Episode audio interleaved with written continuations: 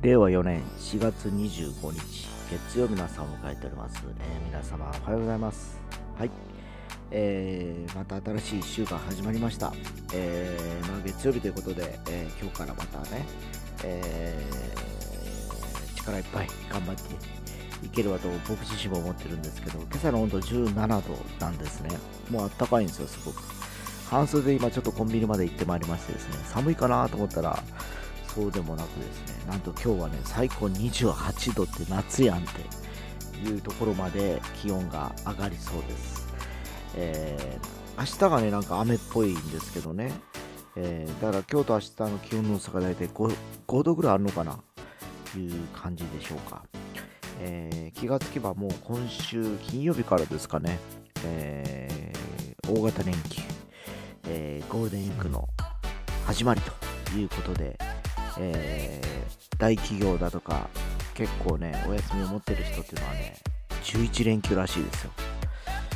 すごいなと思う反面、えー私は11日も休みがあったらすることもなくて暇を持て余すので非常に、えー何か動いてた方がいいのかなと思ったりします。まあ本当週明けで晴れということで、えー気分よく、え今週もスタートしたいなと思ってる次第です。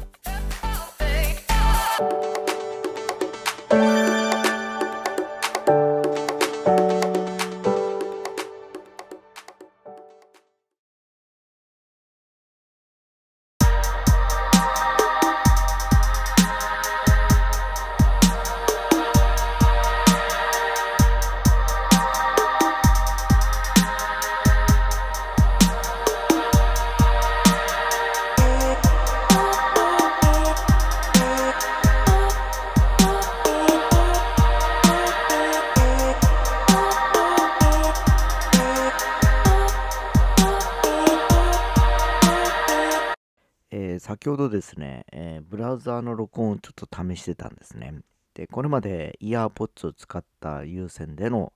えー録音と、あと USB マイクを使った有線での、えー録音ということだったので、AirPods を使ってみようということで、ちょっと5分ほど撮ってみたんですよ。で、まあ、一応テスト的に、まあ、やるんだからいいかなと思ってやってみたところ、音が悪すぎる、えー何を言ってるかわからないというところに陥りましてですね、えー今ちゃんとして撮り直してるところでございます。えーおそらく、えー先週あるいは先々週かな、えーバスで通勤してるとき最近最近はねちょっとエアポーズ使うことが多かったんですけど、えーどちらかの放送でフカマックスがもう何言ってるか分かりませんよと、えー詳しい話なんか話してはいるものの内容が伝わりにくいということだということだったんでその時ちょっと振り返って聞いてはいなかったんですけどさっきたまたまね今日ブラウザで上げようとした時に確認してあげようとした時にこりゃ使えんな放送事故レベルだなと思いましてですね、え今ちゃんとした通常の録音環境での、えー収録という形をとっているんですけどね、えーやっぱりあの音声はやっぱ聞きやすい方が、えー非常に心地よかったりしてですね、えーラジオとかでもやっぱりこうなんだろう話をちゃんと聞きたい、えーなんてこの人は言ってんのかなということをやっぱり聞きたいがために一定のクリアな音をやっぱり人は求めるのかなという気がします。で、さっきその5分撮った中でも話していたんですけど、無線っていうのは昔からね、実はあってですね、えー僕は子供の頃にまず、えートランシーバーっていう、まあ、おもちゃの、おもちゃじゃないですけど、本来であれば、救、救難現場とかで多分使われるのが本来であるんですけど、子供用のトランシーバーとかおもちゃみたいなものだったんですけど、まあ、あの無線でラジオみたいな声が聞こえてくるみたいなのがスタートだったんですね。で、まあ、僕が学生の頃だとか、社会人になりたての頃っていうのはまだ携帯電話はなくてですね、えーそれから約、社会人になって7、8年、約30歳ぐらいぐらいの時かな、に、えー要は携帯電話っていうのが出てくるわけですよ。一般的にですね。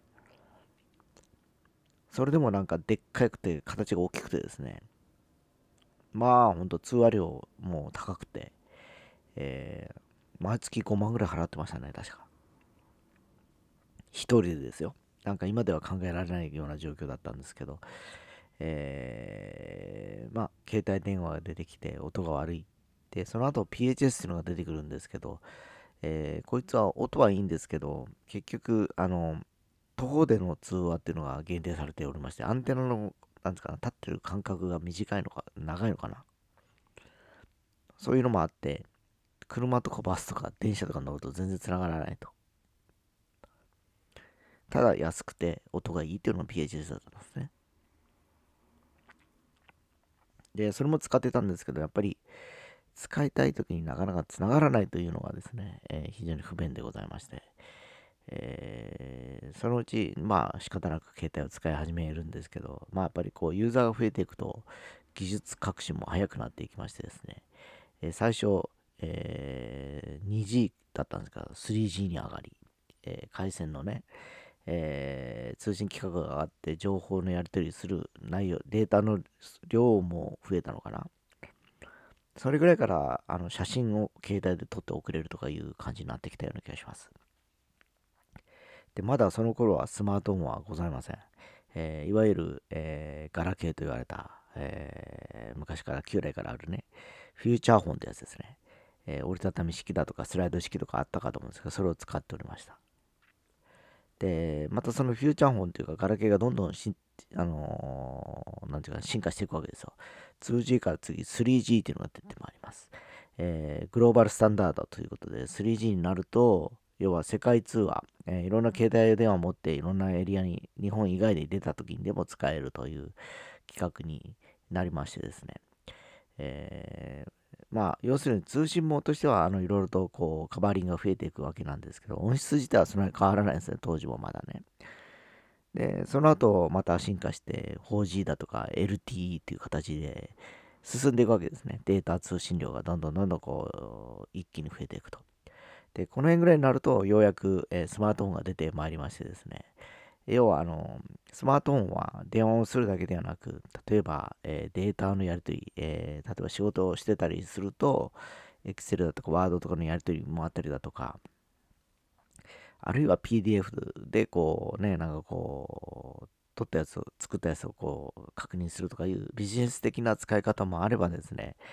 えー、その頃ぐらいからですね、えー、ゲームとかいうのもどんどんどんどん発達してまいりまして、オンラインゲームだとかですね、えー、いわゆるこう、育成ゲームとかいくつか出てくる中で、どうしてもこれにつきまとうのは、データの重さと、あと、速度ということですね、遊んでてですね。で、そうなってくると、やっぱり、えー、膨大な、えー、情報量が必要になってくるということで、3G では対抗できないということで、4G、あるいは LTE って進んでいくわけなんですけど、一昨年ですかね、えー、もう一ランク上がりまして、5G っていうのが出てまいりまして、えー、これまでの LTE だとか 4G の100倍ですかね、相当速くなると。えー、要は、例えば動画通信だとか、え、重いデータダウンロードとかももう1分とかかからないというか、10秒足らずで大抵のものはクリアできると。で、オンラインゲームとかもリアルタイムでサクサクして動いていくというふうな、え、今、環境に至りましてですね。えー、どんどんどんデータの通信の幅とか広がっていったわけですね。で、一方でじゃあ音声はどうかというと、実はですね、えー、4GLTE のタイミングで、ボルテという新しい企画ができましてですね、えー、音質がかなり上がったっていうのが現実、実際そうなんですね。ただ、ボルテ搭載機というのは基本的に KDDI、au の、えー、企画だったりするんで、えー、したかと思うんですね。ちょっと間違ってたらごめんなさいですけど。えー、で、まあかなり音質がいいと。で、10年ほど前から皆さん IP 電話とかいう言葉を聞いたかと思うんですけど、インターネットを使った要は、えー、電話なんですね。で、メリットは何かというと、まずお金がかからないネット通信だからですね。通話料とかいらないわけですから。えー、で、えー、その次に、えっぱ音がいいんですね。クオリティが高い。そういうこともあって、えー、いろんな会社が050で始まる IP 電話を導入していくわけなんですよ。えー、ただじゃあ一般の人がわざわざ家に引くかって言ったらそうじゃなくてですね、えー、時を同じくしてですね、スカイプというツールが流行っていくわけですね。えー、これはもちろんビジネスシーンでも使えますし、個人間でのやり取りもできるというような通信ツールだったんですけど、えー、まあ、これがどんどんどんどん、あのー、まあ、大人たちの世界では広がっていく中で、えー、ほんの10年ぐらい前ですか、緑色の LINE という、え要はメッセンジャーアプリが出てくるわけですよ。え要は今までは、え例えば au は au 同士、ドコモはドコモ同士だとか、いうふうにいくつか縛りがあってのメッセージのやり取りがあって、えー、それ以外の、例えば au からドコモとか、ドコモからソフトバンクとかに発信すると、お金がかかるというね、メッセージを送るだけでいうのがあったんですけど、これを全部もう取っ払って、インターネットで送りゃいいやんっていうのがアプリ LINE だったんですね。で、で LINE はメッセンジャーアプリとはいええー、通話もできてたわけですよ。LINE 電話っていうのがあって当時からね。えー、要はスカイプと同様、インターネットの回線をを利用して、こう、会話をしていくという流れなんですけど、まあ、これが今皆さんご存知の通り、もうスタンダードになってしまいましてですね、え、まあ、あの、LINE で電話されるとお分かりだと思うんですけど、お互い Wi-Fi 環境であればすごく音質がいいんですね、これがね。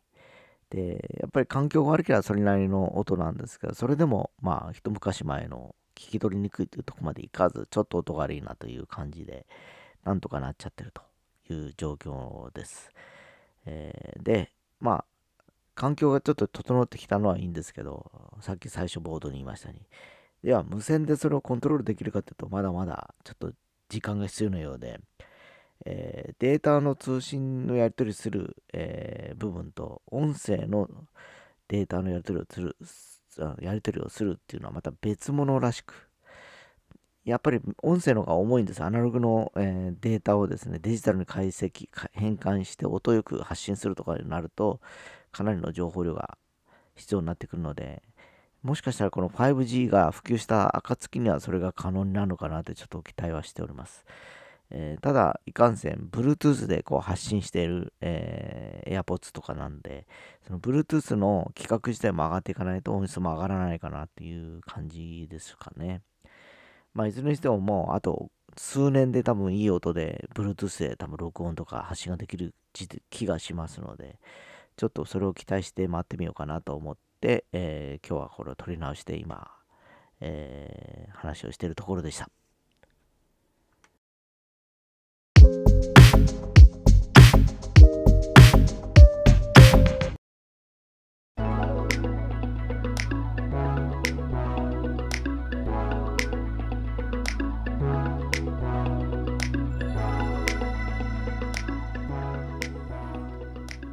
はい、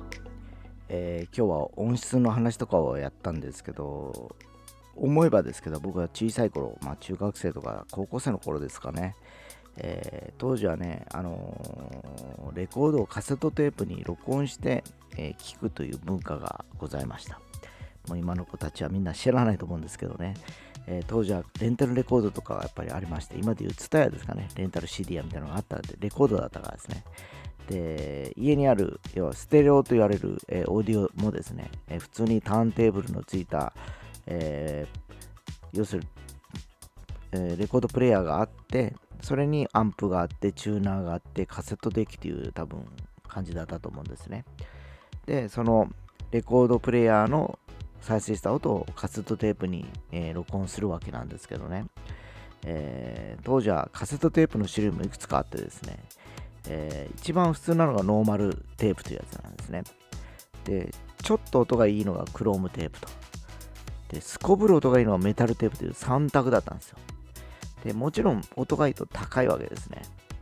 えー、で、あとはその長さが30分、60分、90分とかに分かれておりまして、えー、要はそのアルバムの長さですね。だいたい当時ね、1時間以内だったんですね。いろんなアーティストのアルバムが。だいたい60分テープあれば余るかなということだったんですけど、45分テープっていうのもやっぱ当時あったんですね。で、まあそれで音質がいいと高いので、で時間を短くするとかね、いろいろ試行錯誤やってたようなことを思い出します。要は録音したテープを車の中で聞いたりするという文化があったんですけど、もうね、全部スマートフォンになっちゃいましたからね、僕もそれをうまく今利用させてもらっております。えー、Apple Music、もあの、Spotify ももう本当フルに活用すると楽しめると思うんでやってみてください。